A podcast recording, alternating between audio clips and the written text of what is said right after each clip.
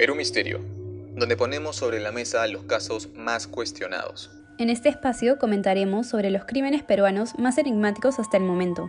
Además de hacer nuestras propias teorías sobre lo que realmente pasó. Con Lauro Cañán, Lorela Vizquerra y Raúl Vázquez.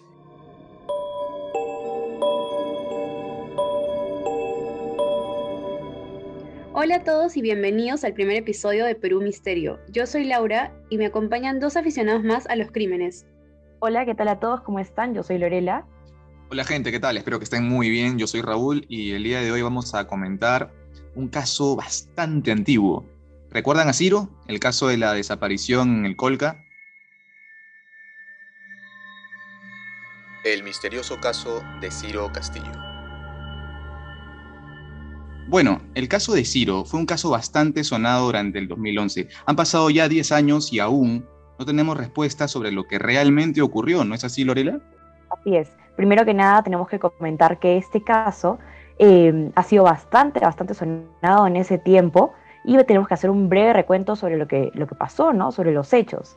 Entonces, eh, primero que nada, a finales de marzo del 2011, pues tenemos a Ciro Castillo, de 27 años, y también a Rosario Ponce, de 24, su enamorada, y madre de un niño de 5 años, quienes viajaron a Arequipa Ahora, el 31 de marzo del 2011, ellos fueron vistos por última vez en el Valle del Colca por un poblador de la zona, pero desaparecieron en el Nevado de Bomboya en una zona alejada de difícil acceso, algo que también vamos a estar tocando, ¿no? algo que, que nos tiene que dar por ahí unas cuantas pistas sobre lo que vamos a estar opinando. Ahora, ¿qué pasa el 6 de abril? Pues se inicia la búsqueda de la pareja desaparecida.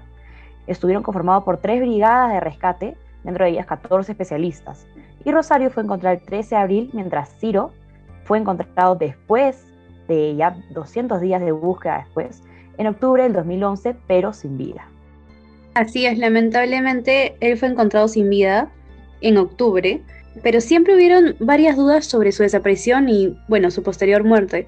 Incluso recuerdo que en su época el diario Ojo sacó un titular que decía algo así como, hay algo extraño en la desaparición de Ciro, días después de que Rosario fuera encontrada con vida. Y exactamente la actitud de ella la que desencadenó sospechas de los medios y personas que seguían el caso.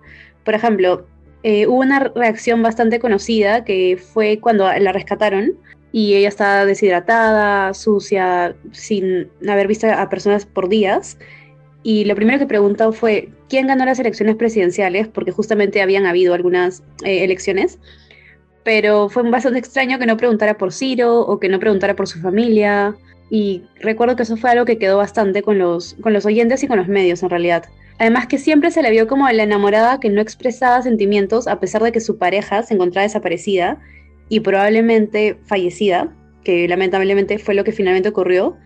Y aún es más curioso que años después ya de cerrado el caso de Ciro, ella se casó con quien con el hijo de quien fue su abogado durante la desaparición de Ciro. Se casó con el hijo del abogado y, además, además Laura hay que recalcar que fue el mismo padre de Ciro quien en su momento denuncia a Rosario por el presunto delito de homicidio. Esto para mí deja también un precedente. Y sin embargo, la fiscalía en su momento determinó que, solo fue un accidente. Esto de que solo fue un accidente luego se cayó después de, de, separarse de su enamorada Rosario. Ahora, la familia de Ciro también apeló y tras investigaciones correspondientes, el caso fue archivado en el 2013 por la Corte Superior de Arequipa.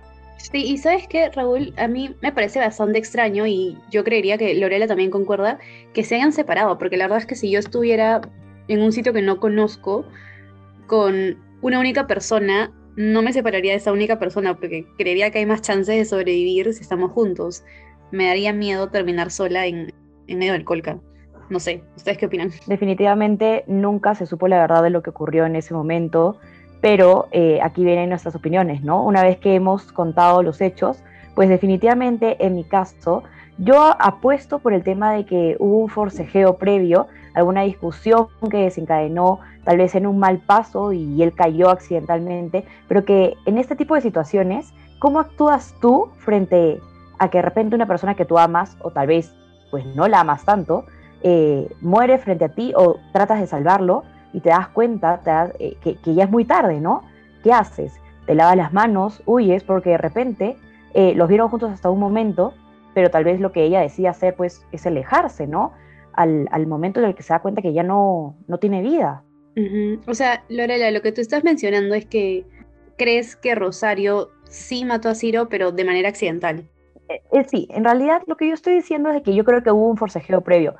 Definitivamente pudo haber pasado este tema accidental, no creo que, bueno, con las condiciones que se, que se dan en el lugar, que es muy fácil que una persona se tropiece y pues caiga, ¿no? Pero definitivamente eh, la actitud de ella, ¿no? Eh, ante las cámaras, ante los hechos, pues no es de una persona que realmente te diga o que actúe ¿no? de lo más común, lo más normal, frente a una situación así, eh, el luto, también el tema de las elecciones que tú, que tú comentaste, la pregunta que se hizo, ¿no? ¿Por qué no preguntar directamente sobre qué le pasó a su, a su pareja?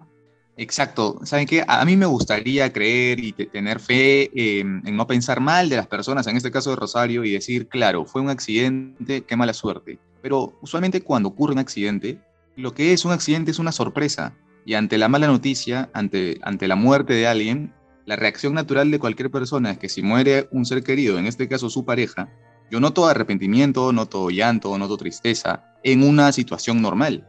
Pero cuando yo escucho declarar o escuchaba declarar a, Rosario en esa época, yo no veía nada de eso, no notaba ninguno de esos indicadores.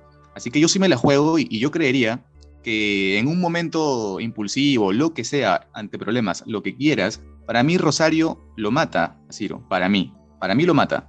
Em, el cuerpo además, recuerden que fue hallado muy cerca de donde ella había dicho que se habían separado. ¿Ustedes qué piensan de eso? O sea, hay un dato sobre él, que él había estudiado, Ciro, tenía estudios sobre, sobre sobrevivencia. Entonces, ¿no les parece raro que, haya muerto así de la nada? ¿No creen que hay algo turbio aquí?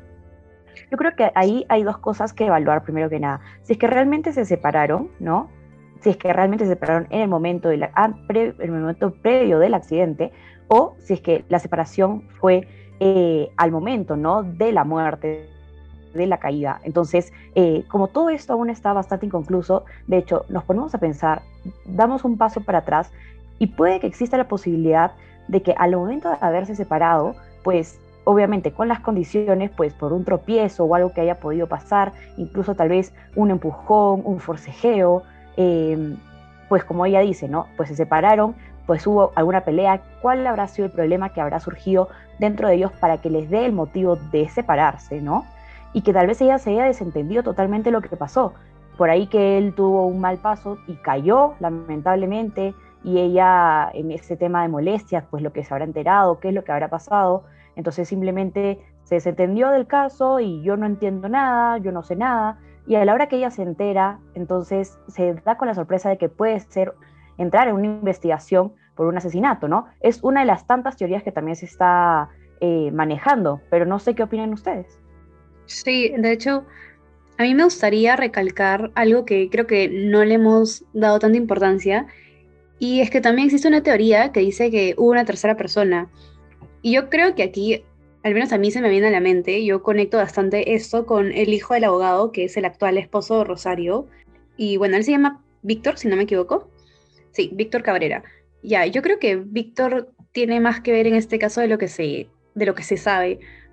Primero porque en un momento de la investigación recuerdo haber visto que habían especulaciones de que había una tercera persona porque las fotografías de Rosario no todas, no, algunas parecían tomadas por otra persona, no, no era creíble que habían puesto la cámara en una roca y se habían tomado la foto, entonces... Exacto, muy sospechoso, como que por ahí puede que haya habido otra tercera persona, no se sabe. Pero eh, si hubo una tercera persona, yo pensaría que fue esta persona Víctor, porque además, eh, lo curioso con Víctor es que él ya era ex enamorado de Rosario, era un enamorado previo a, a Ciro. Luego pasó lo que pasó con Ciro, falleció y Rosario vuelve con él e incluso se casa con él. Y además, lo, que esto más extraño es que él es el hijo del abogado que vio el caso de Rosario y Ciro cuando, cuando se estaba investigando, entonces que defendió a Rosario, mejor dicho. Entonces sí se me hace súper extraño la figura de esta persona y yo siento que, bueno, si por A o B no estuvo en el, en el Colca, sabe más de lo que, de lo que dice y, e incluso capaz hasta está manchado, o sea, el capaz ayudó a Rosario de alguna manera a encubrirlo. O sea, no quisiera pensar mal, pero en verdad es la, pista que me da con, con todo lo que sé de él, ¿no? ¿Ustedes creen, hablando justamente de este tema, de esta tercera persona involucrada, que haya sido parte de la separación o algún tipo de motivo por la separación de estos dos, de estos dos personajes, ¿no? Eh, durante el, suceso? Para mí es muy probable. Para mí es muy probable que, formó parte de esto, eso de que contrae matrimonio con el hijo del abogado, con Víctor. Es bastante curioso para, destacar, ¿no? Y además, hay un tema aquí. Yo pienso que él pudo saber y estar al tanto de lo que pasó, probablemente pero no le quito la responsabilidad que para mí la que fue la culpable directa es ella. Para mí, ella, al no presentarse al juzgado en su momento a dar su testimonio, recuerden que había que buscarla para que dé sus declaraciones. Si ella se siente inocente, y tiene los argumentos necesarios para, para salvarse, se presenta y punto, ¿no? Además, quiero comentarles algo más. Habían especulaciones eh, por parte de exparejas de ella sobre, sobre la forma de ser que ella tenía, en las que ellos destacaban que era una chica engreída, que tenía comportamientos un poco este, alocados, extremos, impulsiva. Entonces, eh, para mí, al escucharla declarar, no confío, no confío en lo que ella dice, me parece que eh, es una persona sana, eh, mentalmente hablando, y quizás pueda estar siendo un poco, em, no sé, ofensivo ante, ante esta persona, pero es mi percepción. No sé qué opinan Bien, Raúl. Sí, yo de hecho tengo ahí una opinión al respecto. Por lo mismo que estás diciendo que sus anteriores enamorados, pues dicen que es una persona engreída, impulsiva, ¿no? Que básicamente actúa sin pensar. Por lo mismo yo, defiendo mi postura de que ella tal vez no lo hizo con una mala intención en su momento, sino que fue algo que salió, se salió de las manos y cómo actuar frente a una situación que se te descontrola, ¿no? Que creo que le puede pasar a cualquier persona, tal vez una persona que tiene esas mismas características impulsivas, ¿no? Que no sé, está saliendo de una fiesta, por ejemplo, tienes una botella en la mano, viene alguien, te dice algo, tú estás con los tragos encima, lo primero que haces es, no sé, tirar la botella tal vez para asustar a la persona, pues le cayó, le cayó mal y la persona se muere. ¿Qué haces al respecto? Evidentemente en ese momento pues busca la manera de escapar, ¿no? Entonces yo no creo que haya sido con una intención, definitivamente la ira, la rabia puede ganarte, pero yo creo que esto se le salió de las manos. Bueno, yo más bien, escuchándolos a ambos, creo que me sigo inclinando porque, porque hay algo más, ¿no? Si bien no digo al 100% ella es la culpable, de todas maneras sabe algo. Eh, y creo que hay alguien más que sabe algo, sea su esposo o no, porque saben que me acuerdo que hubo otra teoría que no la descartaría tampoco, que es que en el Valle del Colca se hacen muchos sacrificios porque se cree que los cerros son sagrados. Y bueno, y la tierra en general, ¿no? Del Colca. Entonces, también se especuló de que él podría haber sido un sacrificio. No lo descarto, o sea, no sé que no hay pruebas, pero no lo descarto porque yo soy de las personas que cree que todo es posible. Y, y sí, no me cerraría en que solo, solo es ella. Yo sé que ella ha tenido una presencia bastante extraña en los medios, ¿no? Riéndose cuando le han preguntado de él y siempre sonriente pero sí, no descartaría que, hay algo más, hay alguien más y de todas maneras hay algo que no se nos ha contado.